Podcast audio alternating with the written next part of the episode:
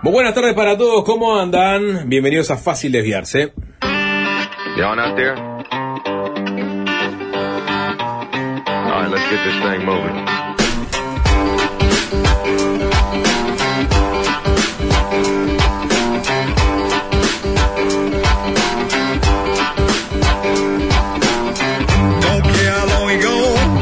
Dice You're not there, que traducción en español sería ¿Estás ahí? ¿O no estás ahí? Entonces estás en el sol. La pregunta es si los oyentes Fácil Desviarse están en la vuelta después de la victoria celeste. Jorge Valmeli, buenas tardes. Sapo, ¿cómo estás? Perdón por romper el orden este, lógico y tradicional. Tranquilo, Sapo. Pero voy a hacer este, la vuelta de reloj. Entonces arranco por Jorge, sigo por arroba Alvin Green, el piu piu piu de la consola, y finalmente un Nicolás Batalla. ¿Cómo estamos, Sapo? Me parece que es muy temprano todavía para ir a 18. Porque estás apuntando para ahí. Te preguntás si la gente está del otro lado o ya está en la principal avenida celebrando que Uruguay nuevamente está en una final del mundo. Mm, no, yo digo que la gente tiene ganas de escuchar ahora algo de periodismo puro y duro, mezclado con algo de chabacanería. O, La gente quiere subirse a la o brolineta. quiere subirse a la bruneta y quiere escuchar repercusiones de las repercusiones de repercusiones. Eso pregunto. Yo creo que no. Yo creo que hay una, una, un entusiasmo moderado. en este momento. Cautela, decís, que no, No, no no. quieren, no quieren entusiasmarse demasiado porque no saben si les aguantará el corazón. El muchacho, todavía no creo que no se está Primer cantando. mensaje, hablen del partido. Hablen del partido. Eh, interesante. Se hablaron una hora post partido tuvieron con 3 a 0. ¿Qué más podemos agregar? Algo humano, Sapo. Contexto, contexto histórico, tercera, la tercera la, la vencida, por ejemplo, después de dos finales perdidas. eh, ¿Esta es la el sub-20. tercera? Esta es la tercera. La Vamos primera por la Jorge. Jorge, que le- Jorge obviamente está contale por desde fuera del mundo pelota. La primera de las finales fue en el 97. Malasia 97. Malasia 97, contra la Argentina, donde jugaba Leonel Scaloni. Por ejemplo. Ahí es cuando se inventó la sub-20. Scaloni estaba en esa sub-20. Claro, claro, claro. No, no, no, te- no, no había registrado ese dato. Scaloni estaba en ese sub-20. Me, me acuerdo, sí, para siempre el Cuchu Cambiazo. Perdón, Sí. ¿ahí se inventó la sub-20? ¿Eso es lo que me estás No, ahí, diciendo? ahí está- era un hiato a nivel selección mayor, porque no, no fuimos ni al Mundial del 94 y el 98. Habíamos ganado la Copa América del 95 igual, ¿no? Pero veníamos sí. del golpe de quedar afuera del Mundial 94. Exacto. Y, en el- y, ta, y, y se da que eh, Uruguay llega a la final del Malasia 97, horarios eh, cambiados, porque se jugaba en el otro extremo del planeta. Yo me acuerdo que estaba en el Liceo, por ejemplo, para la semifinal contra Ghana, fue la semifinal si no me equivoco, Eh, sí, contra Ghana, y sí, porque antes había sido Francia, ¿no? con gol de Fa- eh, Fabián Perea. eh, Sí, claro. ¿Fue un Uruguay El gana? gol de oro. Gol de oro, exacto. No, no, yo ahí conocí Sí. el gol de oro. Ahí me acuerdo que se levantaron las, se suspendieron las clases para la semifinal. Por lo menos del ¿Pero era el que horario yo- de clase? Era horario de clase, era, era, el horario era de, matutino. era de mañana muy temprano, por De eso. mañana Pero era temprano. muy temprano. Sí, pero está, creo que, que podías Capaz entrar más tarde. te mordía un poquito. Y, y para, para, para calibrar el entusiasmo que había en aquel mundial en donde había una sequía bárbara a nivel de mayores. Claro, yo capaz que estoy errándole. Es verdad que habíamos quedado, por supuesto, fuera del Mundial en el 94, pero capaz que a esa altura ya estábamos medio que afuera del 98, ¿no? Es una buena pregunta. Ujú. A ver si estamos adentro o no. Bien, está bien, o cómo venía. Pero. Con posibilidades o completamente afuera. Claro, Ahí cuando jugamos para afuera con Brasil, ¿no? En, en- en el Maracaná, con gol de Romario, si no me equivoco, para el Mundial del 98. Pero tendría que chequearlo también, capaz que fue el anterior. Eh, bueno, no importa. A, a lo que voy es, eh, creo, seguro que no hay el entusiasmo desmedido que hubo en ese campeonato en donde salimos segundos y la gente Pero- fue a recibir. Lo trajeron Ah, el pero- Hércules a, a- a- a la- a los uruguayos desde Argentina. Y hubo un, Vivían- reci- un en el. Hércules. Por lo menos el Nico Olivera estaba ahí, no sé si todos los No, jugadores. yo creo que estaban todos. Y después llegó la caravana rumbo al con- centenario. Con Nico Olivera como mejor jugador de ese mundial y Sarayeta como el segundo mejor jugador de ese mundial, ¿no? Sí, sí, sí, sí, una dupla eh, salvaje. Ahora el domingo habría que ir a buscarlos en Hércules también. No, pero no viene el domingo juegan. Pero ahora se termina el partido. Pero cuando vuelvan los muchachos, Es verdad que pueden Si volver ganan- rápido porque están ahí nomás. si ganan los muchachos, van a volver el lunes. me Sí, imagino. en Hércules. ¿Feriado? Yo no lo dije. Yo no lo dije. No, Pero por, un- no- no- no por Uruguay campeón decretando. sub-20 no, No va a es que haber los chiquilines van a dejar de ir a la, a la clase porque escucharon Sapo. feriado. Yo no lo dije. Capaz, capaz que algún docente sí, pero... Sapo. A lo que voy es, eh, si gana Uruguay, hay que ir a buscarlos. Hay que ir a buscarlos. No lo vamos a Sí. obligar, pero, Pero- creo que la gente va a ir a buscarlos. Está, pero igual está siendo injusto con, Sí. con ah, como hay menos de lo que había. Está bien, lo que pasa es que en el medio, yo te voy a recordar, Sapo, porque vos tenés muy mala memoria, Sí. hubo un proceso por el cual Uruguay jugó varias finales. Por ejemplo, la sub-17 también jugó finales del mundo. Claro. No solo con la sub-20. Pero no ganamos. ¿No? No, No, no, yo digo, Si ganamos. resultadista, Si ganamos la No, Copa. no, yo te estoy hablando de por qué no, no, no parece una locura llegar Ah. a una final del mundo en No, Mundial Juvenil. claro. Porque en los últimos años se llegó Claro. a finales del mundo en Mundiales Juveniles. La locura se va a desatar si ganamos la final. Porque eso es inédito. El Mundial de Malasia 97 Sí. terminó el 5 de julio. Las eliminatorias faltaban 5 fechas todavía para terminarlas. Eh, Estábamos octavos en ese momento, de Octavo. 9, de Mm. 9, porque Claro. Brasil no, no, no estaba en la eliminatoria porque ya estaba clasificado por ser campeón del Claro, yo mundo. me comí, era el 94 de Romario, claro. Ya se veía que íbamos a sacar afuera, pero matemáticamente teníamos chance. 8 de 9. Matemáticamente teníamos chance. Terminamos séptimos, solo con Bolivia y Venezuela abajo nuestro. Bien, Vergüenza. excelente. vamos los pibes. Vamos los pibes. Bueno, hay un éxodo masivo de uruguayos que se arrancó ayer y seguramente, yo no sé cómo estaban, la gente de, de, de Quality no sé, no sé qué están manejando. Eh, sé que había algunos problemas con- para conseguir entradas. Porque mucha gente dijo, bueno, yo aprovecho porque sé que sí o sí veo Uruguay el domingo en La Plata porque antes de la final se juega el tercer y cuarto puesto. O sea que no importaba el resultado de hoy, te aseguraba su partido. Entonces mucha gente arrancó para Buenos Aires aprovechando el dólar blue. Ahora con esto, Se pivotea eh, fuerte. Se venden este, balsas en, en- en las casas de pesca. Así te digo, la gente va a ir por todos los medios posibles a Buenos Aires a ver a la Celeste. Noto igual en los mensajes. Botella Sapo, en las entradas. Noto en los mensajes. 097-441-443. Y mensaje directo de Instagram también juegan. Hay un mensaje que resume bastante el ambiente. que Hay uno que pone entusiasmo moderado. El Sí. domingo hablamos. Veo que hay mucha cautela. Yo Y bueno, opino lo mismo. Opino lo mismo por lo que decía Nico. O sea, ya llegamos a esta instancia. Nos hemos acostumbrado a perder finales del mundo en Sí, Mundiales Juveniles. Exacto. Se desata la locura si ganamos. Juega Italia ahora co- contra Corea. Una final. Uruguay-Italia. Y ganarle a Italia una final amerita eh, una toma del obelisco. Ahí sí. Ahí salgo yo desnudo. Pero pará, porque, o sea, vos vas a ir a 18 a festejar y vas a ir a buscar a los jugadores después. No. O sea, no, no, tipo, dos, sali dos planes No, que vas a armar. que no- nos dieron libre. eh, Ta, si nos dan el día libre, Sí. entiendo que vale la pena. vale la pena. Si nos dan el día libre. Pero no nos van a dar el día libre. Iñaki es probable que se tome el día a él para salir a, ¿no? a 18. No sé si, no sé si toda la radio debería acompañarlo. Si él quiere que estemos a, a- su lado, vamos a estar. Somos no sé, no sé vos qué tipo de trabajador. Un soldado de Iñaki. Pero, si Iñaki me dijo, Jorge, andamos a 18, todo del sol, a, a recibir a los pibes, yo le digo, vamos los pibes, Iñaki, estoy ahí. Eh, el domingo saqué pasaje para la final, el lunes ya tenía la entrada, Uruguay campeón del mundo, me voy, domingo 5 am, vuelvo el lunes derecho a trabajar cayéndome a pedazos. Igual. Mi jefe está avisado. Mm. Mensaje que llega, ¿no?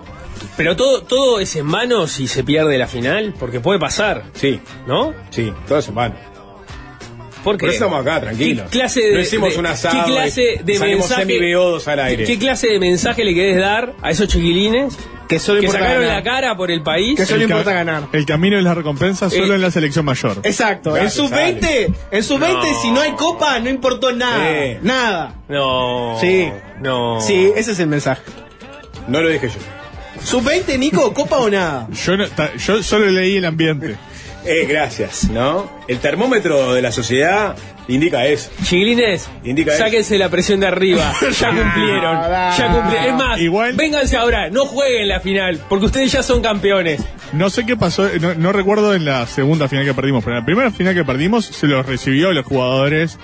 Hubo Claro. gente que salió a la calle, Eh, o sea, bueno, ¿Alvin se lo recibió? Claro, Fue una, sí. fue una- fue más, hubo más gente, me atrevo a Eh. decir que hubo más gente que, que cuando salimos cuartos en Sudáfrica. Se- sí, se- seguramente. No, no, no creo, no creo. Recuerdo distorsionados. Se compuso la canción ahí, bancarse ser segundo también es ser campeón. Pusimos en la cancha tripa y corazón.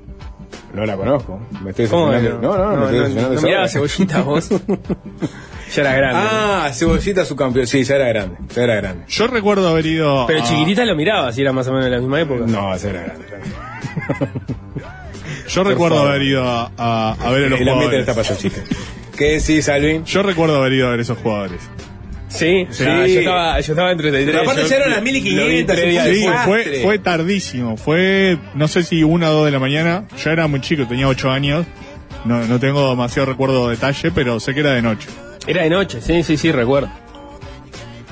O sea, porque recuerdo haberlo visto en la tele. Claro. De que era eh, emocionante el recibimiento que estaba teniendo.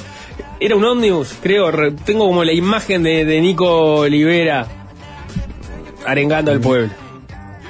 Si no hay titulito, no hay festejito, dicen por acá. Bueno, lentamente. Tituli- ya, no, titulito. Lentamente. el Mundial Sub-20 es un titulito. Lentamente. ¿Qué- Bueno. ¿Qué, momento para, ¿Qué momento para el Uruguay sub-20? ¿no? Vayámonos, vayámonos de- del fútbol. Este, después la- el, lunes, el lunes la seguimos. Hay mucha gente en los mensajes. Estoy Porque, a acá. ver, nosotros vamos a estar firme. Por más que se levante, digamos, se- sea un feriado. no Fácil de estamos- desviarse, la que no abandona. La que no abandona, Exacto. exactamente.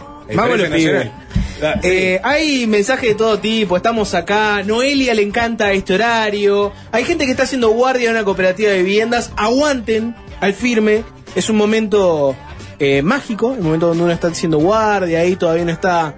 Ya van a tener todo, muchachos, es una experiencia divina. Aguanten ahí, al firme, lo siento como parte, parte de mi esencia. Eh, ¿Quieren meterse en algo político? Sí, vamos a ¿Les ver. interesa? La verdad que hubo sobre ocio y de fútbol, vamos a darle otra cosa a la gente, aunque sea por un ratito. Bien, subime entonces la cortina, Alvin, unos segundillos para que la gente entienda que cambiamos de tema. Buenas noches, Ken Parks de Bloomberg News. No subestimes a la gente. Jorge, si estamos hablando de la sub-20 y después venís a decir, no, la, el desafuero de Penades, se van a dar cuenta que son dos temas distintos. Fracasa la vida en sociedad. ¿Eh? El martes y el miércoles se discutió el desafuero del senador Gustavo Penades. No es, no tiene nada que ver No. con lo que veníamos hablando antes. Como se esperaba, se aprobó de forma unánime. Ayer conversamos sobre el debate, tuvo sus idas y vueltas. Vayan a delsol.uy, a la sección de fácil desviarse, para, bueno, refrescar la cobertura que hicimos. Pero lo más importante en realidad fue el informe que envió la fiscal al Parlamento. Ahí aparecen muchos detalles del caso Penades. Nico ayer hizo un análisis del contenido de este informe. De Una- nuevo, una lectura. Una lectura, una lectura, pero después hizo la clase, hicimos la clásica ronda de análisis. De vuelta, vayan a sol.uy a la sección de fácil desviarse. En ese informe, entre otras cosas, aparecen detalles de la investigación que está llevando adelante la fiscal Guione. Y a partir de esa lectura, muchos en el oficialismo ahora están mirando con otros ojos la situación. Si les parece, hacemos un poquito de memoria y nos vamos a meter en las repercusiones de hoy. Por ejemplo, habló Heber hoy, que es lo que no- no- nos interesa ir a ese lugar, pero antes hagamos un poquitito de memoria. El 29 de marzo, luego de la acusación que hizo Romina Celeste contra Penades en redes sociales, el senador dio una conferencia de prensa en el Parlamento. Más bien fueron declaraciones, porque no aceptó preguntas, negó todo y además anunció que iba a iniciar acciones legales por difamación contra todos los involucrados. Escuchemos lo que decía Penades en aquel momento. Tengo una gran tranquilidad de espíritu que proviene del amor y el afecto de mi familia, de mis amigos y de mis compañeros. En base a todo lo ocurrido, anuncio que desde ya me encuentro a entera disposición de la justicia competente para lo que entienda pertinente hacer. Y oportunamente también yo iniciaré las acciones legales que correspondan contra todos los participantes activos de estas calumnias. En aquel momento, el ministro del Interior, Luis Alberto Heber, le dio su respaldo. Entre otras cosas, dijo que era muy clara la situación, que compartía que había una difamación. Esto era lo que decía Heber en aquel momento. Creo que es muy claro lo que dijo PDVSA en conferencia, no hay nada más para agregar. Es muy evidente, estamos con una situación de indignación, pero la expresó él mejor que nadie en una conferencia de prensa, dando la cara en forma individual y diciendo que va a hacer acciones judiciales. En el momento que se esté desarrollando puede haber una investigación al respecto, eh, puede dejar el, el cargo. No como investigación, si él está denunciando. La investigación va a partir de la denuncia que él hace de difamación. Esto es una difamación y lo tiene que probar en la justicia. Después, el presidente de la República, Luis Lacalle Pou, le dio su respaldo a Penades en una conversación con periodistas. Fue consultado, dijo que le creía al senador. Pero esto fue un primer momento de la situación. A medida que la fiscal avanzó en la investigación y empezaron a aparecer distintas personas acusando a Penades, se fueron sumando más casos, cambió la situación, cambió la investigación de la fiscal, cambió la situación, cambió la percepción pública, cambiaron muchas cosas. En el caso de Heber, consultado por periodistas, empezó a cambiar un poco la tonalidad de, de sus respuestas.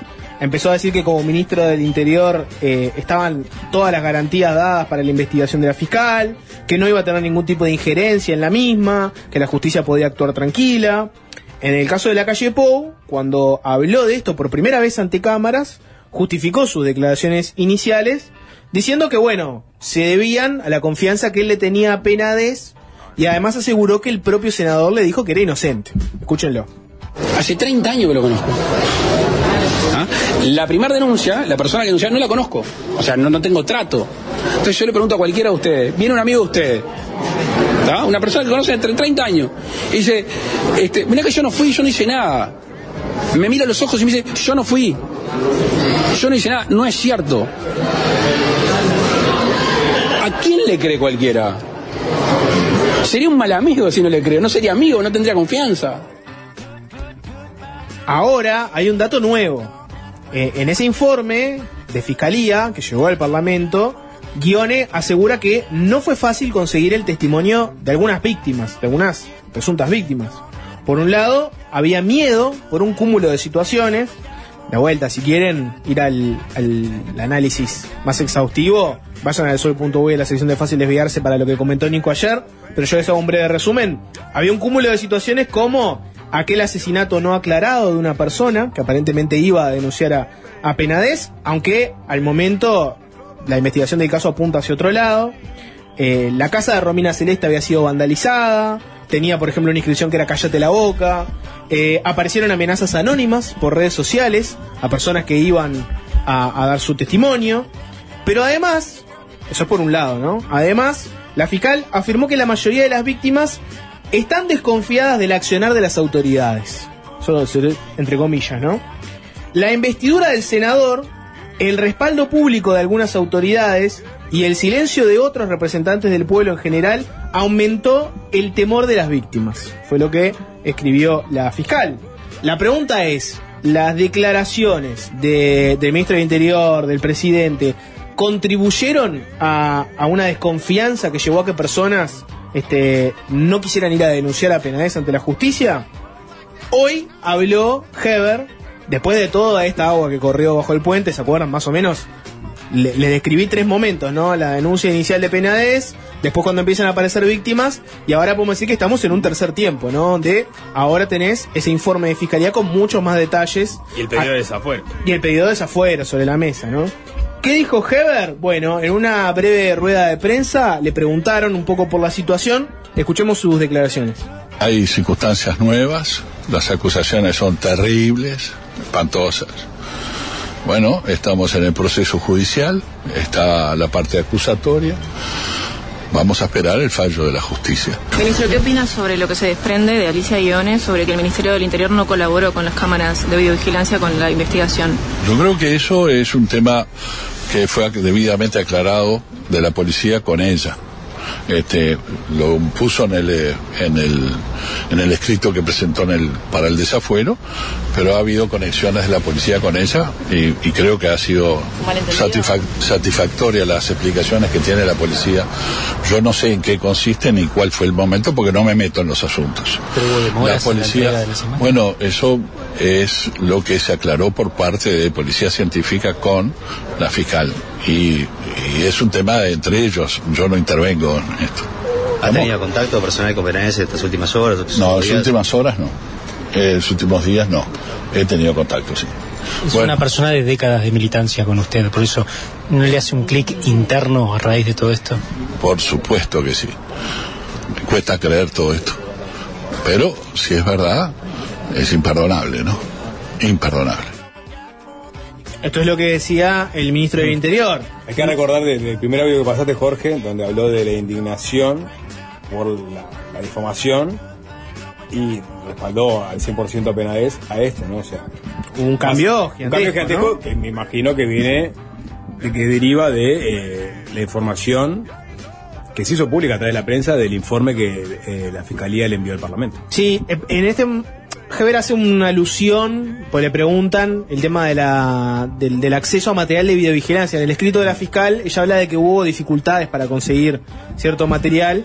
Bueno, lo que dice Heber es que ya se, aclaró ese tema y que según Heber, las explicaciones que dio la policía de por qué se tardó en conseguir ese material eran satisfactorias. Sí, eh, concretamente la fiscal en uno de las solicitudes de, de reserva respecto a los, los nombres de, este- de- de- las víctimas hacia la, la defensa, menciona que, di- dice concretamente en un párrafo, en esta investigación tan compleja donde no fue fácil acceder a cámaras del Ministerio del Interior o similares, donde se investigan hechos que permanecen en silencio social, sigue, pero deja caer al pasar esa este, afirmación. No dice, no dice que no se pudo, dice que no fue fácil, no da más detalles eh, de, por, de, por qué, de a qué, se, a qué se refiere. De todas formas, en otro momento eh, de, su pedido de desafuero, justifica que se requiere el desafuero para poder ir por evidencias que le han sido negadas eh, y que de esa forma, con el desafuero, tendrían más este, prerrogativas para poder acceder a ellos. Exacto. En, en ese ida y vuelta con los periodistas, a Haber le preguntaron, la que seguramente sea la pregunta para hacerle en este momento. ¿Qué dice él sobre, bueno, eso que escribió la fiscal, sobre que el respaldo público de algunas autoridades terminó haciendo más difícil que fuera gente a testificar? Esto es lo que contestó Heber.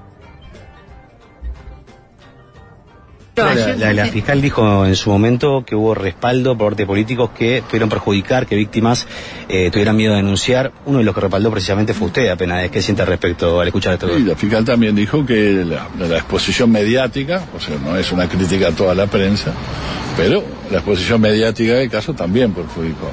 No son opiniones, el cual nosotros respetamos mucho. Bueno, Bueno, no podemos decir que no respondió diciendo, bueno, ¿qué, No, qué dijo, tenía para decir? que respetamos mucho. O sea, esa es su respuesta. Y adosó aparte este, un dato más. Le pasó la pelota a los propios periodistas que le, le estaban haciendo la pregunta, ¿no? De- podemos decir que su respuesta fue, bueno, miren que la fiscal también apuntó contra los medios. Sí, eh, sí, eh, podemos hablar de eso. De todas formas, medios de comunicación son varios. Ministro del Interior hay uno, presidente de la República hay uno. En, en- en el pedido de desafuero, la fiscal se, se explaya bastante sobre la situación de vulnerabilidad de, las víctimas, de cómo interpretan ellos quién es Penades, incluso lo leíamos ayer, Penades llega a mencionar en algunos casos, se presenta como senador, ella le da relevancia a esa situación o ese este, lugar de poder. Y, y por otro lado señala que por su contexto, por el- señala que todas las víctimas son, o por lo menos en ese momento, eran de contextos muy vulnerables y por el contexto social en el que se mueven, incluso por la situación en, la que están, esta de, de- explotación sexual, que no necesariamente tiene que ser solo con una persona, etcétera, tienen contactos a veces frecuentes con la policía y que una señal de ese tipo desde el Ministerio del Interior, no- en ese caso no, no, no- alude directamente a, a Heber, pero sí se interpreta que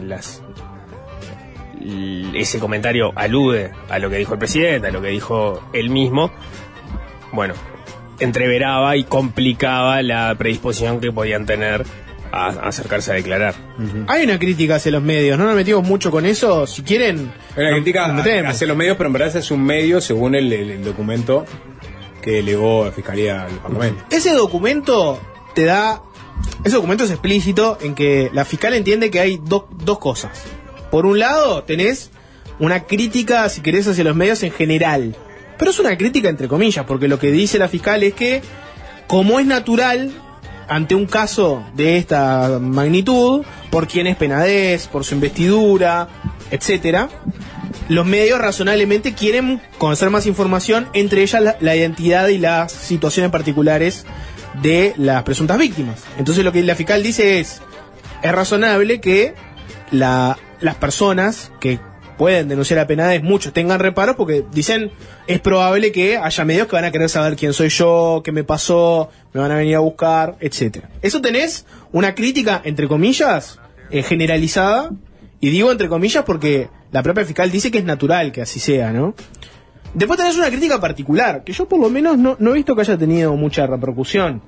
Em, la fiscal apuntó contra un programa en particular y una situación en particular. Y si quieren, le- les leo textual, tal cual lo que dice. La fiscal dice lo siguiente.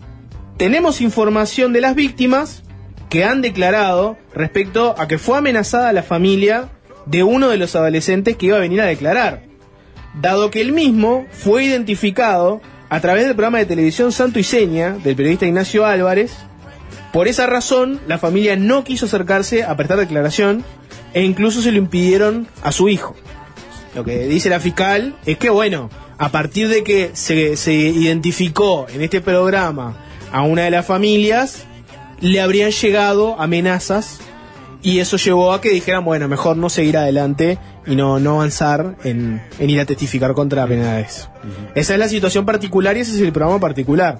Entonces tenés dos, la, la crítica más generalizada, entre comillas, y esta que es mucho más concreta y apunta a un caso particular. La fiscalía lo que está diciendo es, hubo un medio, hubo un programa que por hacer lo que hizo, una familia no, no se va a testificar. Lo que te puede decir cualquier periodista es, bueno, una cosa es la cobertura y otra cosa es lo que pasó después. Que, que alguien haya visto esa cobertura y después fue a buscar a esas personas y amenazarlas, etcétera, bueno, está. Sí, de, Cargarle eso a un periodista ya es otro tema. de- porque además también recibieron amenazas personas que o víctimas o eh, que no habían sido identificadas a nivel de, de los medios. Lo dice la propia fiscal en el periodo de desafuero. Los únicos que saben quiénes son las víctimas son los victimarios, porque nosotros estamos tratando de dar con las víctimas. Se acercaron algunas, otras no, pero los que tienen la información de quiénes son son los responsables de esos delitos que se están investigando. Entonces, si te llega una amenaza es porque vos, o sea, eh, quien la envía sabe qué fue lo que hizo y por eso va a buscar a esa persona en particular. No necesitas, por lo pronto, de, digamos, una identificación para darte cuenta cuál es la, la, la posible víctima. Sí, porque eso es lo que si las tenés más o menos identificadas, ¿no? Eso que quiere fijar en el informe dice, bueno, está, los únicos que pueden, eh, si nosotros no sabemos quiénes son los damnificados, y, y- pero esas personas recibieron este, amenazas, bueno. el que cometió el crimen es el que lo claro, sabe. inferís eso, básicamente. Y sí. Los que contactaron a, a esas personas. Exacto. Pero bueno, a- hasta ahí tienen, si quieren, el, el cambio que se fue dando con respecto a, a las declaraciones que han Perdón, dado. perdón, Vale, sí. perdón. Porque no lo dijimos en su momento. Lo que hace Penades, que fue criticado, creo que vos pasaste parte de ese, de ese audio en, en- en el día del desafuero, de utilizar el Parlamento cuando da esa conferencia de prensa por un tema que en definitiva es personal, ¿no? Eso fue una de las críticas que se le hicieron. O sea, si es personal, no utilices el Parlamento para hacer eso. También puede leerse como una amenaza a quienes eventualmente pueden tomar la misma postura de ir a denunciar. En ese momento tenías una denuncia sola, amenazás o advertís que vas a tomar acciones legales y eso podría generar un escudo para las demás personas que estaban pensando si se sumaban o no se sumaban a esa denuncia. Y ahí también, en añadiduría, tenés que parte del poder político, de hecho, el ministro del Interior sale con esas este, situaciones de respaldo, no es la mejor señal para que las víctimas se animen a dar el paso de ir a denunciar. no fue suficiente. Igual lo hicieron. No sabes cuántas tomaron la decisión de, de no hacerlo. Y ahora tenés que comprobar que esas denuncias son efectivamente ciertas. Eso es parte del Sí. proceso que se abre ahora. Pero digo para, para entender que no, no, no es un tema... No, no, no es tan loco decir, ojo con este tipo de declaraciones. No, no, claramente, por más que la, la conferencia original de Penades era a partir de una declaración de, de Romina Celeste, que creo que ni siquiera había llevado a la justicia todavía, él Claro, no había- y dice, no, yo la voy a denunciar por difamación. ¿No? Y Heber la respalda, como, como bien escuchamos un ratito, lo respalda a, a Penades. No, acá Eh, no hay ninguna denuncia, que era verdad, no había llegado el tema No a la llegado a la justicia, pero en todo caso lo que va a haber es, es una, o sea, reafirma Acá la idea de la, por la dif- difamación, de- por la no- difamación. Que es lo que dijo Heber en su momento. Y lo que dijo Penades también. Con el diario del lunes, bueno, claramente eso, como dice Nico, puede haber llevado a que algunas personas se sintieran este, presionadas o. Que claramente o no es, en su claramente es de una, poder hacer su- su voz. es una señal absolutamente eh, inconveniente, porque en el caso de que fuera mentira lo que denunció en su momento Romina Celeste, en caso de que lo, de que lo sea, porque todavía está, hay un proceso judicial por delante, también se iba a terminar diri- dirimiendo la justicia, Penades iba a presentar esa denuncia de difamación y injuria, que nunca presentó, por lo tanto, también hay que ver por qué no la presentó si estaba para presentarla. Seguramente porque aparecieron más casos. Claro. Entonces, no, digamos, el, el- el paso ese que se dio fue a todas luces desacertado. En criollo hay que ver ahora cómo cada uno acomoda el cuerpo eh, de sus declaraciones originales. Hay que No, ver. bueno, ya hay, hubo, ya se hay- que ver. Heber lo escuchaste hoy. Hay- hay que ver, A la sí, calle claro. lo escuchamos también. Sí, o sea, sí. claramente hubo un, un cambio en la percepción de lo que sucedió a partir del acumulado de este, filtraciones que se dieron de fiscalía y después del propio informe que, que, que elevaron al Parlamento. Claro, a lo que iba ¿Te es. Hay que ver si esa acomodada del cuerpo viene solamente por el lado de me mintieron, eh, confié en esta persona y me traicionó. En su momento era un caso, ahora es otra cosa, cambió la situación. Hay que ver si es solo eso o además se va a sumar un y además estuve mal en salir como salí por ser quien soy, Mm. ¿no? Hay que ver si va, va acomodado de eso. Todo indica que eso no va a pasar por este audio Bueno, que escuchamos. Por lo pronto Heber ya dijo, bueno, ta, me cayeron a mí, le cayeron a ustedes también en los medios. Esto Ta, se verá al final del proceso veremos. judicial, ¿no? Te- si sí. hace esa pregunta. Sí, hacer- pero sí sabés que las víctimas, por lo menos lo que dice la fiscal, las víctimas se sienten atemorizadas. Ese efecto ya lo lograste. Terminaron yendo igual, pero pudieron no haber ido. Y si no hubieran ido y hubiese quedado solo en una denuncia de Romina Celeste de hace. Capaz que el caso no terminaba siendo lo suficientemente fuerte para que la fiscal avanzara en la investigación. Sí, es sí. un contrafáctico, pero. Pero no es descabellado. No, tenemos que hacer una tanda y un Sí. programa más corto hoy. Viene Cristel Latequi Bien, después de la Cristel, tanda, con mucha ahí. música. Tengo, tengo, agudicen sus oídos. Porque si ustedes, perdóname, voy voy a jugar un poco con la audiencia, que capaz que son tres los que pueden jugar conmigo en este momento.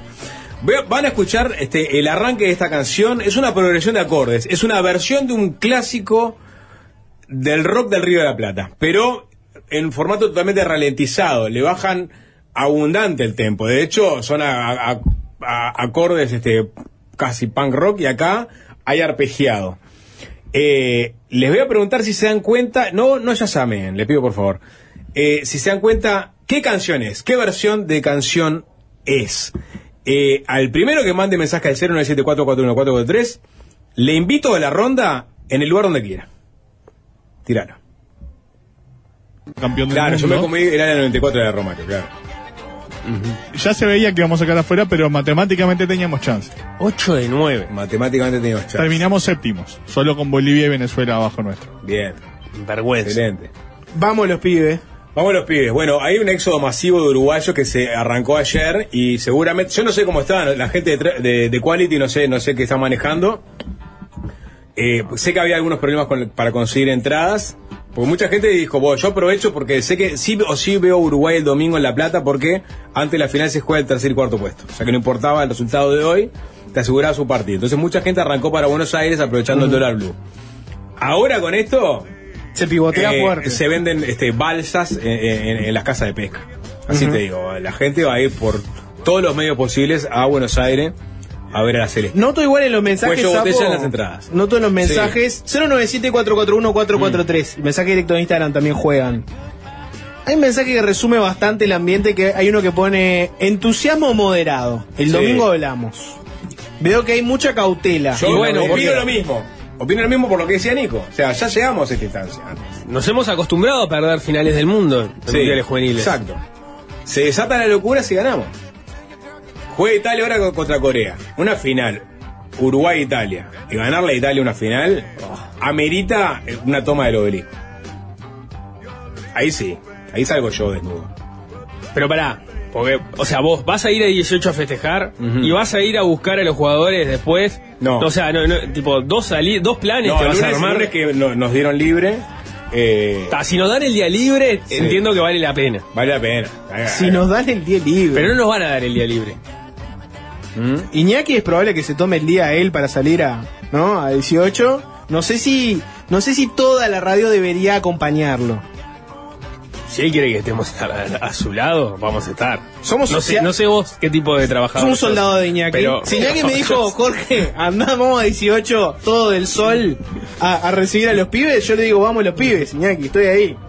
Eh, el domingo saqué pasaje para la final, el lunes ya tenía la entrada, Uruguay campeón del mundo, me voy, domingo 5 am, vuelvo el lunes, derecho a trabajar cayéndome a pedazos. Igual. Mi jefe está avisado. Mm. Mensaje que llega, ¿no? Pero todo, todo es en mano si se pierde la final, porque puede pasar, Sí, ¿no? sí, todo eso vale. Porque Por eso estamos acá, tranquilos. ¿Qué clase de, No hicimos de- un asado ¿Qué clase y de salimos mensaje? al aire. ¿Qué clase de mensaje le querés dar a esos chiquilines Que solo que importa sacaron ganar. la cara por el país? Que solo El importa ganar. El camino es la recompensa solo Eh, en la selección mayor. Exacto, en Gracias, sub-20, en sub-20 No. si no hay copa no importó nada, nada. No. Sí. No. Sí, ese es el mensaje. No lo dije yo. Sub-20, Nico, copa o nada. Yo, no- ta- yo solo leí el ambiente. Eh, gracias, ¿no? El termómetro de la sociedad indica eso. Chiquilines, Indica eso. sáquense la presión de arriba. Ya cumplieron. Ya cumplieron. Es más, Igual- vénganse ahora, no jueguen la final, porque ustedes ya son campeones. No sé qué pasó, no, no recuerdo en la segunda final que perdimos, pero en la primera final que perdimos se los recibió los jugadores. Hubo Claro. gente que salió a la calle, o sea. Bueno, ¿Albi se lo recibió? Claro. Fue, una de- Sí. fue, una- fue más, hubo más gente, me atrevo a Sí. decir que hubo más gente que, que cuando salimos cuartos en Sudáfrica. Se- Sí, se- seguramente. No, no, no creo, no creo. Me pero recuerdo. Se compuso la canción ahí, bancarse, ser segundo también es ser campeón. Pusimos en la cancha tripa y corazón. No la conozco. Me estoy ¿Cómo decepcionando. No, no, no, me estoy no hora. ya era grande. Ah, Cebollita su campeón. Sí, ya era grande. Ya era grande. Yo recuerdo haber ido. Pero a- chiquitita lo miraba, si era más o menos de la misma época. No, ya era grande. Yo recuerdo haber ido a, a- a ver a los El ambiente jugadores. ¿Qué decís, Alvin? Yo recuerdo haber ido a ver esos jugadores. Sí, Sí. Ah, yo, estaba, yo estaba en 33. Pero aparte yo ya eran las lo 1500, vi tres días Al Sí, fue tardísimo. Fue, no sé si una o dos de la mañana. Yo era muy chico, tenía ocho años. No, no tengo demasiado recuerdo de detalle, pero sé que era de noche. Era de noche, sí, sí, sí, recuerdo. O sea, porque recuerdo haberlo visto en la tele. Claro. De que era eh, emocionante el recibimiento que estaba teniendo.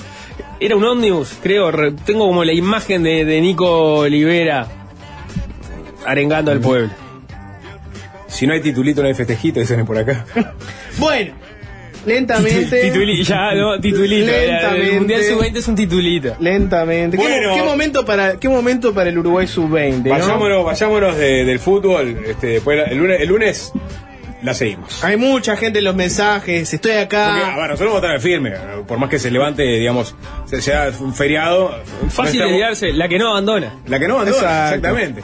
Vamos los Ah, sí. Eh, hay mensajes de todo tipo, estamos acá, Noelia le encanta este horario, hay gente que está haciendo guardia en una cooperativa de viviendas, aguanten al firme, es un momento eh, mágico, el momento donde uno está haciendo guardia, ahí todavía no está...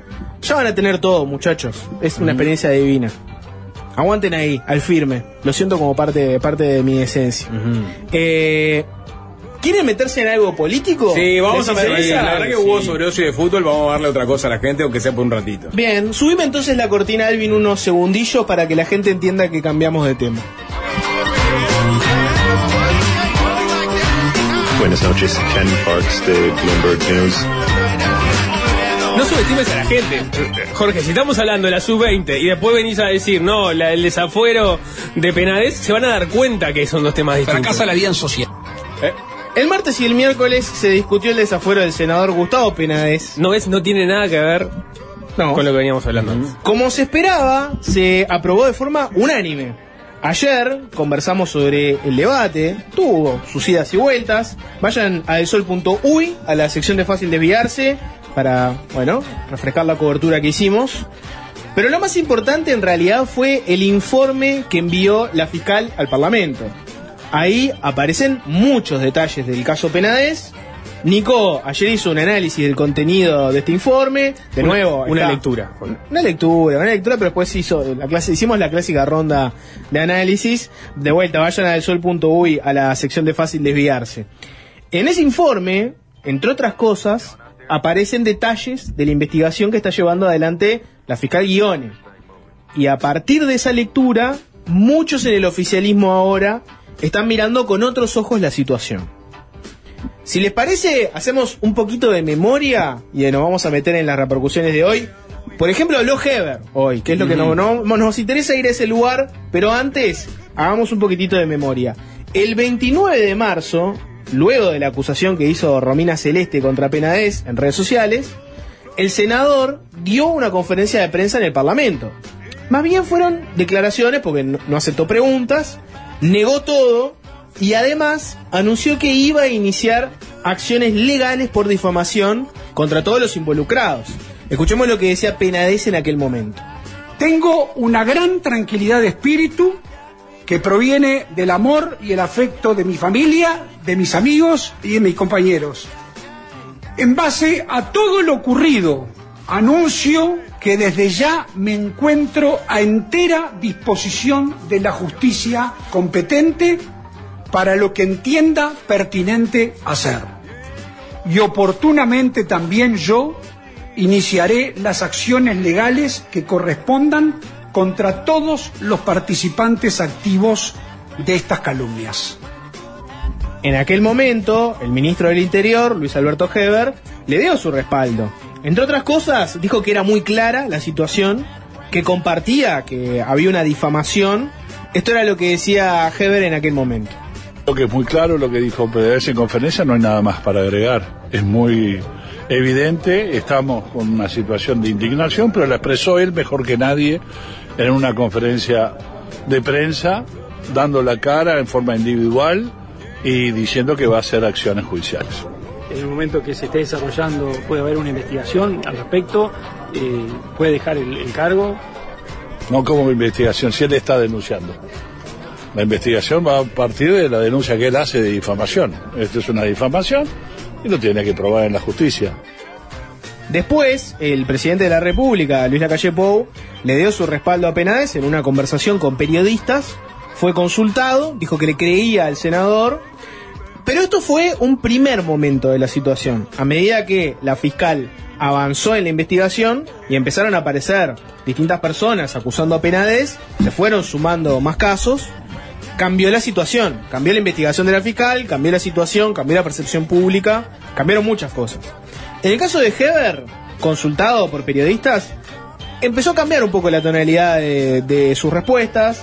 Empezó a decir que como ministro del Interior eh, estaban todas las garantías dadas para la investigación de la fiscal, que no iba a tener ningún tipo de injerencia en la misma, que la justicia podía actuar tranquila. En el caso de la calle Pou, cuando habló de esto por primera vez ante cámaras, justificó sus declaraciones iniciales, diciendo que, bueno, se debían a la confianza que él le tenía a Penades y además aseguró que el propio senador le dijo que era inocente. Escúchenlo. Hace 30 años que lo conozco. ¿Ah? La primera denuncia, la persona que denunció no la conozco. O sea, no, no tengo trato. Entonces yo le pregunto a cualquiera de ustedes, viene un amigo de ustedes, una persona que conoce entre 30 años, y dice, este, mira que yo no fui, yo no hice nada. Me mira a los ojos y me dice, yo no fui. Yo no hice nada. No es cierto. ¿A quién le cree cualquiera? Sería un mal amigo si no le creo. No sería amigo, no tendría confianza. Ahora hay un dato nuevo. Eh, en ese informe de fiscalía que llegó al Parlamento, Guione asegura que no fue fácil conseguir el testimonio de algunas víctimas, de algunas presuntas víctimas. Por un lado, había miedo por un cúmulo de situaciones. De vuelta, si quieren ir al, al análisis más exhaustivo, vayan al sol.uy a la sección de fácil desviarse para lo que comentó Nico ayer, pero yo les hago un breve resumen. Había un cúmulo de situaciones como aquel asesinato no aclarado de una persona que aparentemente iba a denunciar a, a aunque al momento la investigación del caso apunta hacia otro lado. Eh, la casa de Romina Celeste había sido vandalizada, tenía por ejemplo una inscripción que era cállate la boca, eh, aparecieron amenazas anónimas por redes sociales a personas que iban a, a dar su testimonio, pero además, eso es por un lado, ¿no? Además, la fiscal afirmó que la mayoría de las víctimas están desconfiadas del accionar de las autoridades. Se- entre comillas, ¿no? La investidura del senador, el respaldo público de algunas autoridades y el silencio de otros representantes del pueblo en general aumentó el temor de las víctimas. Fue lo que escribió la fiscal. La pregunta es, ¿las declaraciones de- del ministro del Interior, del presidente, contribuyeron a una desconfianza que llevó a que personas este, no quisieran ir a denunciar a Penades ante la justicia?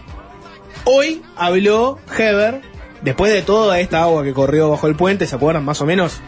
Le, le describí tres momentos, ¿no? La denuncia inicial de Penades, después cuando empiezan a aparecer víctimas, y ahora podemos decir que estamos en un tercer tiempo, ¿no? Donde ahora tenés ese informe de fiscalía con muchos más detalles. Y el pedido Ah, de desafuero. y el pedido de desafuero sobre la mesa, ¿no?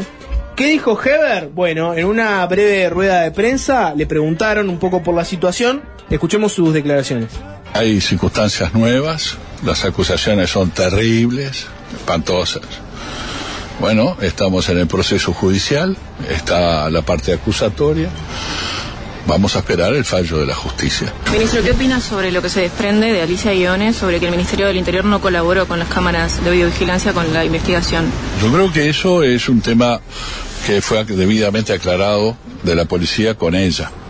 Este, lo puso en el, eh, en el en el escrito que presentó en el para el desafuero, pero ha habido conexiones de la policía con ella y, y creo que ha sido satisfac- satisfactoria las explicaciones que tiene la policía. Yo no sé en qué consiste ni cuál fue el momento porque no me meto en los asuntos. Pero La policía, bueno, eso es lo que se aclaró por parte de Policía Científica con la fiscal. Y, y es un tema entre ellos, yo no intervengo en esto. ¿Ha tenido contacto personal con Penades estas últimas horas? estos No, en las últimas horas no. En los últimos días no. He tenido contacto, sí.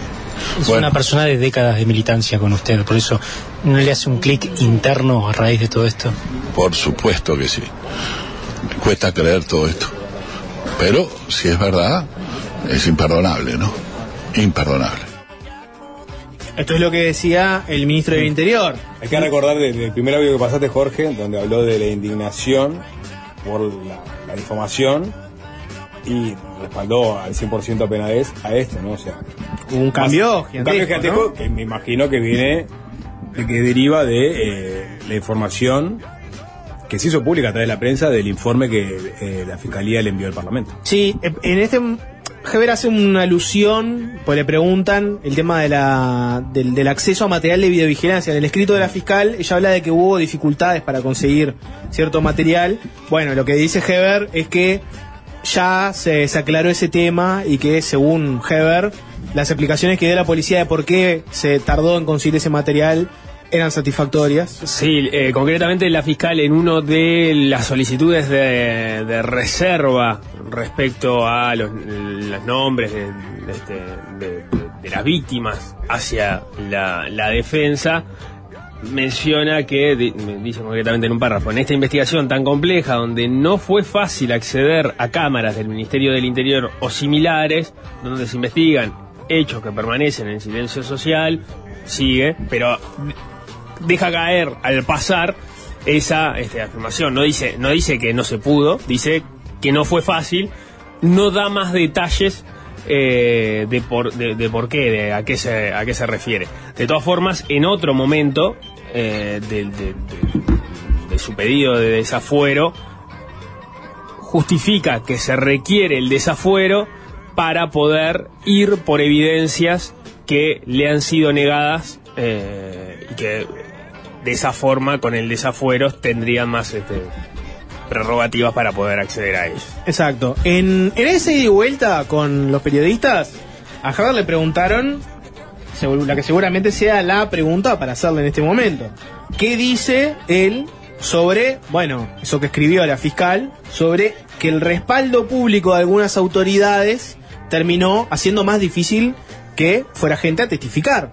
Esto es lo que contestó Heber. La, la- la fiscal dijo en su momento que hubo respaldo por parte de políticos que pudieron perjudicar, que víctimas eh, tuvieran miedo de denunciar. Uno de los que respaldó precisamente fue usted, apenas. ¿Qué siente al respecto al escuchar esto? Y la fiscal también dijo que la, la exposición mediática, o sea, no es una crítica a toda la prensa, pero la exposición mediática del caso también perjudicó. Bueno, son opiniones, el cual nosotros respetamos mucho. Bueno, Bueno, no podemos decir que no respondió diciendo, bueno, ¿qué, No, qué dijo, tenía para decir? que respetamos mucho. O sea, esa es su respuesta. Y a- adosó aparte este, un dato más. Le pasó la pelota a los propios periodistas que le, le estaban haciendo la pregunta, ¿no? De- podemos decir que su respuesta fue, bueno, miren que la fiscal también apuntó contra los medios. Sí, eh, sí, eh, podemos hablar de eso. De todas formas, medios de comunicación son varios. Ministro del Interior hay uno, presidente de la República hay uno.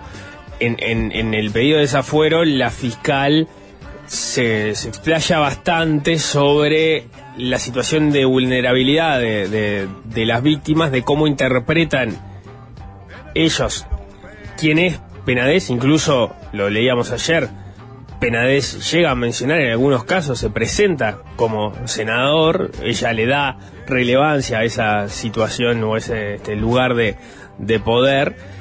Y, y por otro lado señala que por su contexto, por señala que todas las víctimas son, o por lo menos en ese momento, eran de contextos muy vulnerables y por el contexto social en el que se mueven, incluso por la situación en, la que están, esta de, de- explotación sexual, que no necesariamente tiene que ser solo con una persona, etcétera, tienen contactos a veces frecuentes con la policía y que una señal de ese tipo desde el Ministerio del Interior, en ese caso no, no, no, alude directamente a, a Heber, pero sí se interpreta que las ese comentario alude a lo que dijo el presidente, a lo que dijo él mismo, bueno, entreveraba y complicaba la predisposición que podían tener a, a acercarse a declarar. Hay una crítica hacia los medios, no nos metimos mucho con eso, si quieren... Hay una crítica hacia los medios, pero en verdad es un medio según el, el- el documento que elevó la Fiscalía al Parlamento. Ese documento te da. Ese documento es explícito en que la fiscal entiende que hay do- dos cosas. Por un lado, tenés una crítica, si querés, hacia los medios en general. Pero es una crítica entre comillas, porque lo que dice la fiscal es que, como es natural, ante un caso de esta magnitud, por quién es Penades, por su investidura, etcétera, los medios razonablemente quieren conocer más información, entre ellas la, la identidad y las situaciones particulares de las presuntas víctimas. Entonces lo que la fiscal dice es, es razonable que la- las personas que pueden denunciar a Penades, muchos tengan reparos porque dicen, es probable que haya medios que van a querer saber quién soy yo, qué me pasó, me van a venir a buscar, etcétera. Eso tenés una crítica, entre comillas, eh, generalizada, y digo entre comillas porque la propia fiscal dice que es natural que así sea, ¿no? Después tenés una crítica particular, que yo por lo menos no, no he visto que haya tenido mucha repercusión. Em, la fiscal apuntó contra un programa en particular y una situación en particular. Y si quieren, le- les leo textual, tal cual lo que dice. La fiscal dice lo siguiente. Tenemos información de las víctimas que han declarado respecto a que fue amenazada la familia de uno de los adolescentes que iba a venir a declarar, dado que el mismo fue identificado a través del programa de televisión Santo y Seña del periodista Ignacio Álvarez. Por esa razón, la familia no quiso acercarse a prestar declaración e incluso se lo impidieron a su hijo. Lo que dice la fiscal es que, bueno, a partir de que se, se identificó en este programa a una de las familias, le habrían llegado amenazas y eso llevó a que dijeran, bueno, mejor no seguir adelante y no, no avanzar en, en ir a testificar contra Penades. Esa es la situación particular y ese es el programa particular. Entonces tenés dos, la, la crítica más generalizada, entre comillas, y esta que es mucho más concreta y apunta a un caso particular. La fiscalía lo que está diciendo es, hubo un medio, hubo un programa que por hacer lo que hizo, una familia no, no se va a testificar. Lo que te puede decir cualquier periodista es bueno, una cosa es la cobertura y otra cosa es lo que pasó después. Que, que alguien haya visto esa cobertura y después fue a buscar a esas personas y a amenazarlas, etcétera, bueno, está. Sí, de- Cargarle eso a un periodista ya es otro tema. de- porque además también recibieron amenazas personas o víctimas o eh, que no habían sido identificadas a nivel de, los medios. Lo dice la propia fiscal en el pedido de desafuero. Los únicos que saben quiénes son las víctimas son los victimarios, porque nosotros estamos tratando de dar con las víctimas. Se acercaron algunas, otras no, pero los que tienen la información de quiénes son son los responsables de esos delitos que se están investigando. Entonces, si te llega una amenaza es porque vos, o sea, eh, quien la envía sabe qué fue lo que hizo y por eso va a buscar a esa persona en particular. No necesitas, por lo pronto, de, digamos, una identificación para darte cuenta cuál es la, la, la posible víctima. Sí, porque eso es lo que si las tenés más o menos identificadas, ¿no? Para ser claro, en el informe dice, Sí. bueno, está, los únicos que pueden, eh, si nosotros no sabemos quiénes son los damnificados, y, y- pero esas personas recibieron este, amenazas, bueno. el que cometió el crimen es el que lo sabe. Inferís eso, básicamente. Y sí. Los que contactaron a, a esas personas. Exacto. Pero bueno, a- hasta ahí tienen, si quieren, el, el cambio que se fue dando con respecto a, a las declaraciones que han dado. Perdón, perdón, Vale, sí. perdón. Porque no lo dijimos en su momento. Lo que hace Penades, que fue criticado, creo que vos pasaste parte de ese, de ese audio en, en- en el día del desafuero, de utilizar el Parlamento cuando da esa conferencia de prensa por un tema que en definitiva es personal, ¿no? Eso fue una de las críticas que se le hicieron. O sea, Sí. si es personal, no utilices el Parlamento para hacer eso. También puede leerse como una amenaza a quienes eventualmente pueden tomar la misma postura de ir a denunciar. En ese momento tenías una denuncia sola, amenazás o advertís que vas a tomar acciones legales y eso podría generar un escudo para las demás personas que estaban pensando si se sumaban o no se sumaban a esa denuncia. Y ahí también, en añadiduría, tenés que parte del poder político, de hecho, el ministro del Interior sale con esas este, situaciones de respaldo, no es la mejor señal para que las víctimas se animen a dar el paso de ir a denunciar. No fue suficiente, igual lo hicieron. No sabes cuántas tomaron la decisión de, de no hacerlo y ahora tenés que comprobar que esas denuncias son efectivamente ciertas. Eso es parte del proceso que se abre ahora. Pero digo para, para entender que no, no, no es un tema... No, no, no es tan loco decir, ojo con este tipo de declaraciones. No, no, claramente, por más que la, la conferencia original de Penades era a partir de una declaración de, de Romina Celeste, que creo que ni siquiera había llevado a la justicia todavía, él Claro, no había- contraataca y dice, no, yo la voy a denunciar por difamación. ¿No? Y Heber la respalda, como, como bien escuchamos un ratito, lo respalda a, a Penades. No, acá Eh, no hay ninguna denuncia, que era verdad, no había llegado el tema No había a la llegado a la justicia, pero en todo caso lo que va a haber es, es una, o sea, reafirma Acá la idea de la, por la difamación, de- por la no- difamación. Que es lo que dijo Heber en su momento. Y lo que dijo Penades también. Con el diario del lunes, bueno, claramente eso, como dice Nico, puede haber llevado a que algunas personas se sintieran este, presionadas o. Que claramente o no es, disminuyeran en su claramente es de una, poder hacer su- oír su voz. es una señal absolutamente eh, inconveniente, porque en el caso de que fuera mentira lo que denunció en su momento Romina Celeste, en caso de que lo, de que lo sea, porque todavía está, hay un proceso judicial por delante, también se iba a terminar diri- dirimiendo la justicia, Penades iba a presentar esa denuncia de difamación y injuria, que nunca presentó, por lo tanto, también hay que ver por qué no la presentó si estaba para presentarla. Seguramente porque aparecieron más casos. Claro. Entonces, no, digamos, el, el- el paso ese que se dio fue a todas luces desacertado. En criollo hay que ver ahora cómo cada uno acomoda el cuerpo eh, de sus declaraciones originales.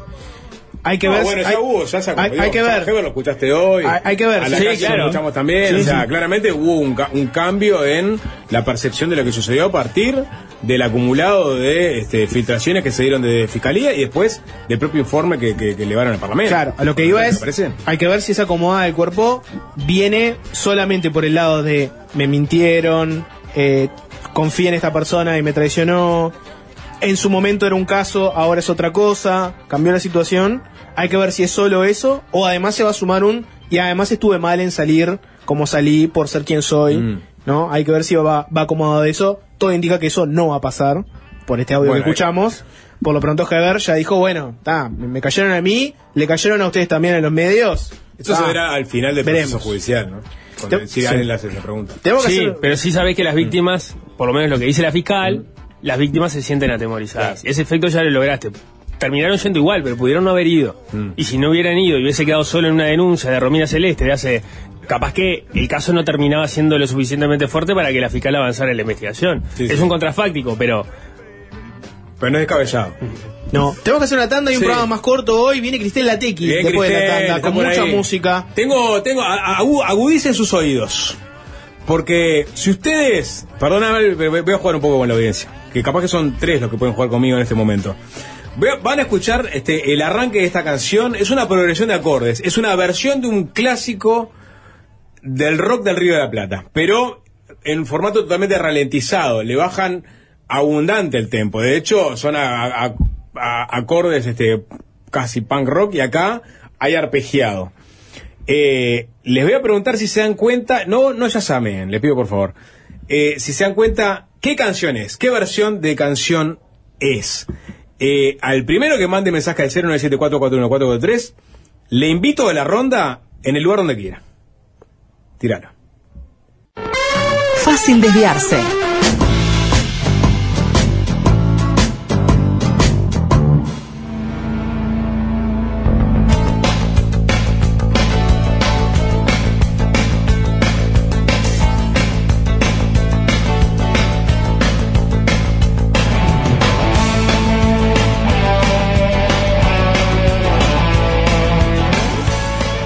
Se va el programa, último tramo de fácil desviarse. Y... Pero qué lindo que lo pasamos, ¿no? Pero qué lindo que se pasa. Sí, ¿no? la verdad que sí. Este... Otro horario, otra Mm. vida. Mm. ¿Qué se siente mirar por la ventana ahora y ver el clima tan distinto, no? Es media hora, Jorge, tampoco exageres. Ok, Sapo, Sí. eh, tenías un... No, sección Caprichos del Sapo. Sí, ponele, ponele, como, como una rareza. Tengo un amigo en este, que en este momento está, en este momento está en España, en Madrid, en el Jardín Botánico de Madrid, se llama las Noches del Botánico. Hay que pensar que... Qué nombre raro el de tu amigo, ¿no? Sí, Ay, mamá. Sí. Ay, ay, ay. Está con una velocidad, es increíble. Le das media horita más y... se llama Selmar, mi amigo. Y, y está ahí en Madrid, en esta, este es un ciclo de recitales Pará, que se ¿se hacen- llama Selmar? Se llama Selmar. ¿Edad? Tiene 43 o 44. 43. Anda No por ahí. Sí. Está, ok, siga adelante. Perdón por la tangente. ¿No? De- ¿Cuántos el mar conocen? ¿Cuántos el mar conocemos? Sí. No hagas un chiste vinculado a el mar. Te vi, te vi la intención, te brillaron los ojos. No, ¿Cuántos no, el mar conocemos? así. Nico ya iba a hablar del mar. Es No, increíble, no, te saco la no, ficha. no, no. Claramente Bueno, no es el mar Michelini. mi- mi tipo apellido es de. Michelini, o sea, no es azaroso. Ah, mirá. Claro, exacto. Claro, el sobrino es, sí. Ahí cierra todo, Sí, no es claro, por supuesto. Bueno, Sapo, entonces Eh, hiciste en Madrid, Madrid Noches del Botánico. Y claro, está por ver a Dylan. Yo cuando me enteré que iba a ver a Dylan dije, la puta madre, nunca, él nunca fui a ver a Dylan. Las dos veces que vino a tocar Uruguay, no lo vi. Y este, con 82 años, 82 pirulo, toca ahí. Y, dije, bueno, mandá, hacemos un reporte de- del día del show. Y me empezó a mandar fotos y me, co- y me mandó este afiche que dice, por ¿Qué, qué esperas de un reporte del día del show? Que espero en la previa, ¿no? ¿Dónde estás? ¿Cómo es el lugar? muestre el ambiente. el ambiente. Después, obviamente. Un videíto corto. Un videíto corto. A ver, Dylan, por lo que no he entendido en esta gira, Dylan está tocando cero canciones conocidas. Ya de por sí Dylan reversiona sus propias canciones de forma que no sepas que está tocando Blowing in the Wind. ¿eh? Te das cuenta capaz que cuando en algún momento son sacadas de que sonó Wind en alguna parte de la letra. Pero Dylan deforma las canciones, por lo cual hay mucha gente que detesta ir a ver a Dylan por ese simple hecho, ¿no? Otros aman a Dylan porque justamente no te hace la reproducción exacta del tema en vivo. No te va a lo obvio que que quieras ir a escuchar una canción y te toque esa canción. Sí, exacto. Y que te la toque tal cual este, suena en el disco. Va por otro lado, que es hacerte escuchar algo que no tenías ganas de escuchar. Sí, Exacto. bueno, hay Es- mucha es- gente- Es un genio. Claro. Sí, bueno, ahí Ah, va. yo Es- soy fanático de Dylan porque me escuché todos los discos, pero no, no voy a reconocer ninguna de las canciones que está tocando. Pa, quiere qué que, bueno, que, que- que- parte la cabeza. que le reconozcas, yo qué sé, porque obviamente tiene Sí. una banda de carajo. Entonces, y y capaz que alguna canción sacás. Eh, Es pero- un juego, básicamente. A ver, Es un juego, es un juego de un tipo que es un agrio, bárbaro, este que básicamente yo creo que está de gira de hace 20 años porque no quiere estar en su casa, porque ya no le encuentra sentido a la vida y la, lo- la única vida, el único sentido es estar en la ruta de estar en un escenario. Hay artistas que son un poco así. y la vida no tiene sentido, además. De ahí no tiene sentido y ya se dio cuenta a los 23, creo que no tiene sentido, y es de ahí que hace cualquiera, ¿no? Me acuerdo del caso de los Arctic Monkeys, Sapo, que también son de hacer en sus shows en vivo triquiñuelas y cosas de plantearte cosas en las canciones que sean un poco distintas a lo que ya escuchaste en el disco. Sí, también. Entonces, ta, puede generar o decepciones o puede generar eh, de gente que Mm. le guste. Ahí tenés el combo de 82 pirulos más una, un, un, un alma de Greta más este, una persona que no le gusta quedarse la cómoda. Entonces, los conciertos de Dylan pueden ser una sorpresa absoluta. Y creo que no estaba ni siquiera en su repertorio poniendo canciones clásicas. Así que, vamos a ver, voy a tener repo- reporte sobre el final de la noche. Pero me mandó este, fotos de la previa. Divino lugar, imagínate, Jardín Botánico de, de Madrid está arrancando. eh, no, el, ya, el verano. Ya están llegando al Claro, verano. La gente de short y remera, comiendo y chupando abierto. Y, y esto, ¿no? Esto que, que es lo que me llamó la atención y me mandó el afiche, ¿no? Dice, Sacate la mano de ahí, Sapo. por características de la gira, este concierto es un phone free show. Y aparece un símbolo en celular, phone Ah. free show. Jorge, nuestro traductor.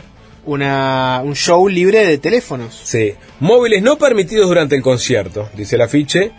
Antes de acceder al auditorio, ten localizadas tus entradas y pon tu teléfono o dispositivo en modo silencio o vibración. Eso es antes de entrar al lugar, ¿no? Y después dice, los teléfonos, relojes inteligentes y accesorios se guardarán en fundas Yonder, que sé que es el convenio que tiene Dylan con, ¿no? Gracias a los amigos de Yonder que nos prestan las fundas. La gente de Yonder, La gente de como Yonder. siempre. Exacto. Eh, se guardarán en fundas Yonder individuales que se abrirán al final del concierto. Los asistentes permanecerán en todo momento en posesión de sus dispositivos y solo podrán acceder a ellos durante el concierto en una zona designada para el uso de teléfonos dentro del recinto. O sea que a Pará, vos, vos vas Sí. al concierto. Te dan una funda. vos tenés que poner tu, tu teléfono en modo silencio, para empezar. En la entrada te dan una funda a cada uno de los este, espectadores. La gente de Yonder le da una La funda a gente cada de. Yonder, manda un saludo. U- ubiquen a los muchachos de Yonder, ¿no? Al, al- el claro. ingreso del Está Carlos espectáculo. de Yonder ahí, Sí. como siempre, bancándome. Y vos tenés ese celular adentro de la funda, en modo silencio, ¿no? Eh, Y, y que después, entonces, si lo querés usar, porque, no sé, sí, o, o- o bueno, o te vas y después tenés que ir a que los amigos de Yonder te abran de nuevo la funda. solo podrán acceder a ellos durante el concierto en una zona designada para el uso de teléfonos dentro del recinto. No me queda claro, eso lo vamos a preguntar. a- ¿eh? Una especie de locutorio.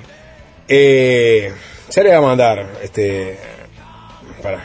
No lo inventó. Vos, una cosa que no me queda clara, este, vos cuando te ponen el celular adentro de la funda, eh, ¿queda como cerrada y solamente la gente de Yonder puede abrirla o vos puedes abrir el- la funda y en cualquier momento? ¿O solamente la puedes abrir gracias a la gente de Yonder en la zona exclusiva? ¿Te podés sacar una selfie con los amigos de Yonder, que me da curiosidad cómo son? Yo lo, que, yo lo que entendí es que vos. Creo que no- ya no- no puedo usar el, celular porque... Claro. Sí, yo, lo que yo lo que entendí, y que no lo inventó Dylan, ¿no? Es vos vas y te dan una funda donde vos dejas tu celular. Claro. Lo, lo di- lo diferente acá es que en el lugar hay una zona específica donde vos vas con tu sobre, lo abrís y usas el celular si querés. Pero vos lo abrís o te lo abre la gente de Yo- Yonder porque lo tenés como Ah, sellado. pero, pero si, Es si- lo mismo, bueno, No, no es lo No mismo. es lo mismo, no si es yo- lo mismo, porque en Uruguay no funcionaría esto, Claro. Porque hay Yonder la, la cosa y la sacás Eh, y saca fotos. Mandás un mensaje por la duda, ¿no? Claro. O simplemente para abrir la funda, a ver si se abría. ¿Me explico? Eh, claro. No. Yo creo que... No haces eso porque no haces eso porque te van a parar el show. Va a estar tocando Dylan y va a ver que hay un Bobby que se acaba de sacar el Sí. celular y está filmando y te va a dejar en, en ridículo frente a todo el mundo. Claro. ¿Cuántas personas van al show de Dylan? Total, ni, ni siquiera sé la canción que está tocando. no sé ni lo que Claro, hay que interrumpir. No sé qué canción interrumpir. tocaba Times Are Changing. Está, pero ponele que son 20.000 personas. Este, yo- O sea, si querés mandar un mensaje de texto. re podés. O sea, Es ya- Dylan, es Dylan el. Pero además, ¿para, ¿para qué te van a dar una funda de Johnson? Yonder. Yonder. Yonder. Los amigos de Yonder. Los amigos de Yonder. Yonder and Yonder. Sí, Sí. Yonder, Yonder. ¿Para qué te van a dar una funda de los, ami- de los, de los amigos de Yonder and Yonder si vas a poder mm, abrirlo vos por tu propia cuenta. Para eso te piden ponértelo en el bolsillo. Bueno, ponele que Gracias, Nicolás. Bueno, pon- ponele, ponele que te lo cierran con un candadito y tenés que Eso. abrirlo después. Ahí Ah. va. Yo Sí, creo que te lo ¿cómo cierra con candado? candadito y en la zona de, de uso de celular. Pero el, canda- el candadito es de Yonder y Yonder también. O... No, no. No importa, No eso es un- es- pa- yo creo que no es un candadito, Claro. es como es como un sistema, un dispositivo un poco más este moderno. Muchachos, de están, sellado. están dejando que los árboles no, no, no les impidan ver el bosque. El bosque. Acá lo que tenemos que hablar es, primero, si es Dylan el Leo Abercorn de, de los recitales. ¿Por, qué, Bueno, por qué traes a Leo Abercorn? porque Leo prohibió el, el uso de Leo celulares Abercorn, en las aulas. Su famosa columna de dejé de enseñar en, en una universidad de comunicación Sí, sí, sí, está porque me, me pudrieron los guachos con el celular enfrente todo el tiempo. Ta, se acabó. Hay varios artistas que ya han, han- han incorporado, han pedido que no se usen los celulares explícitamente. Bueno. Guns N' Roses, por ejemplo. eh, pero seguramente haya otro. Desde hace años se hacen en, los teatros, ¿no? Que siempre tenés el aviso previo al ingreso de la obra de que Claro. por favor mantengas los teléfonos en silencio. En el cine. Y que al- algunos los hacen también originales para que te Ajá. surtan más efecto, porque el, el- el aviso burocrático ya no le das bolilla. Está bien. A mí, digo, por un lado, está bárbaro. Por otro lado, yo por lo general no. Por otro lado, no, no me rompa la pelota.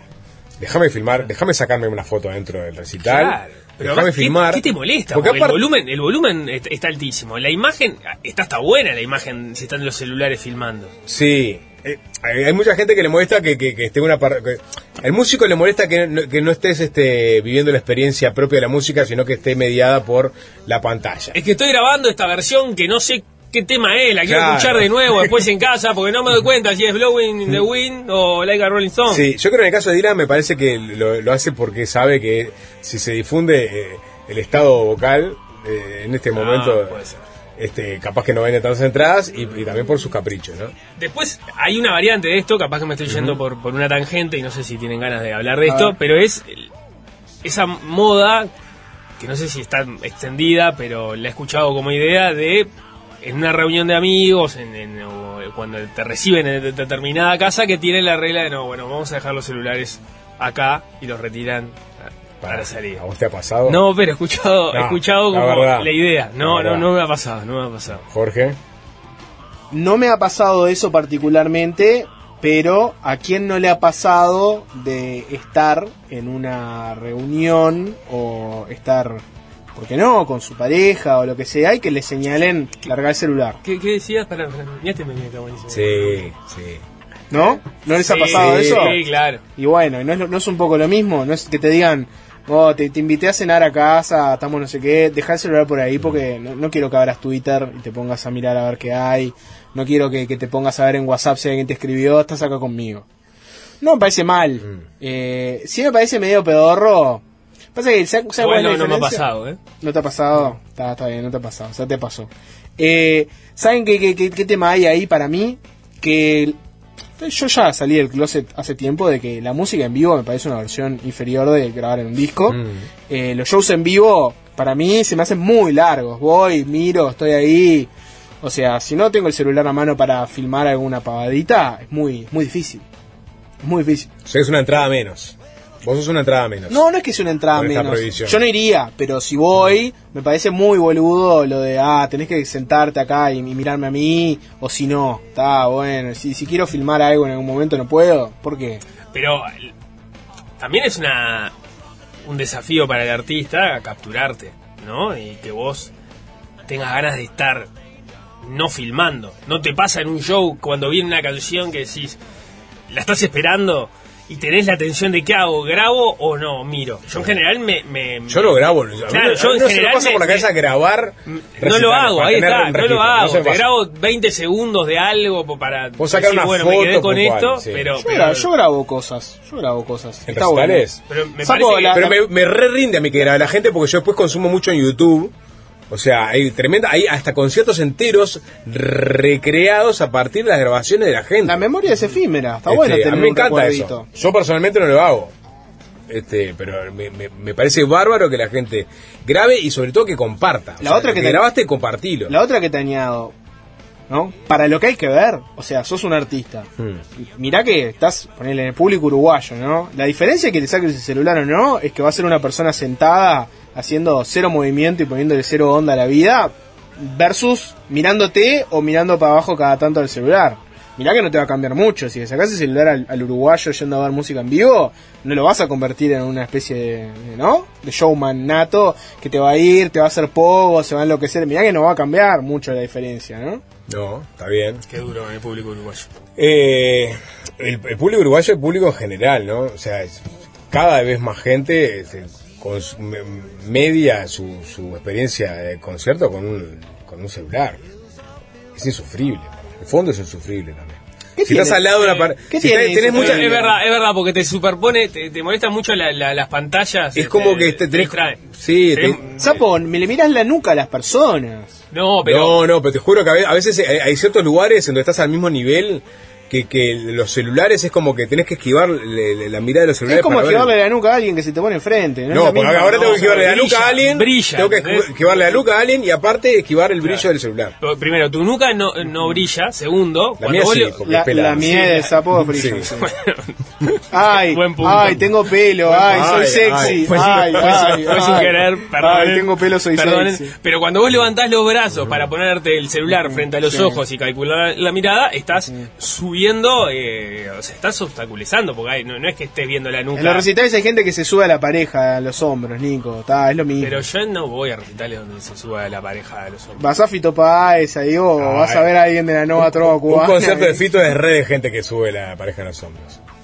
Bueno, No, ¿No? no, no sé, no sé. no sabes. Me parece que ya no pasa eso. Es bien, es, mu- es bien de freak estar fijándote qué es lo que hace la persona al lado tuyo.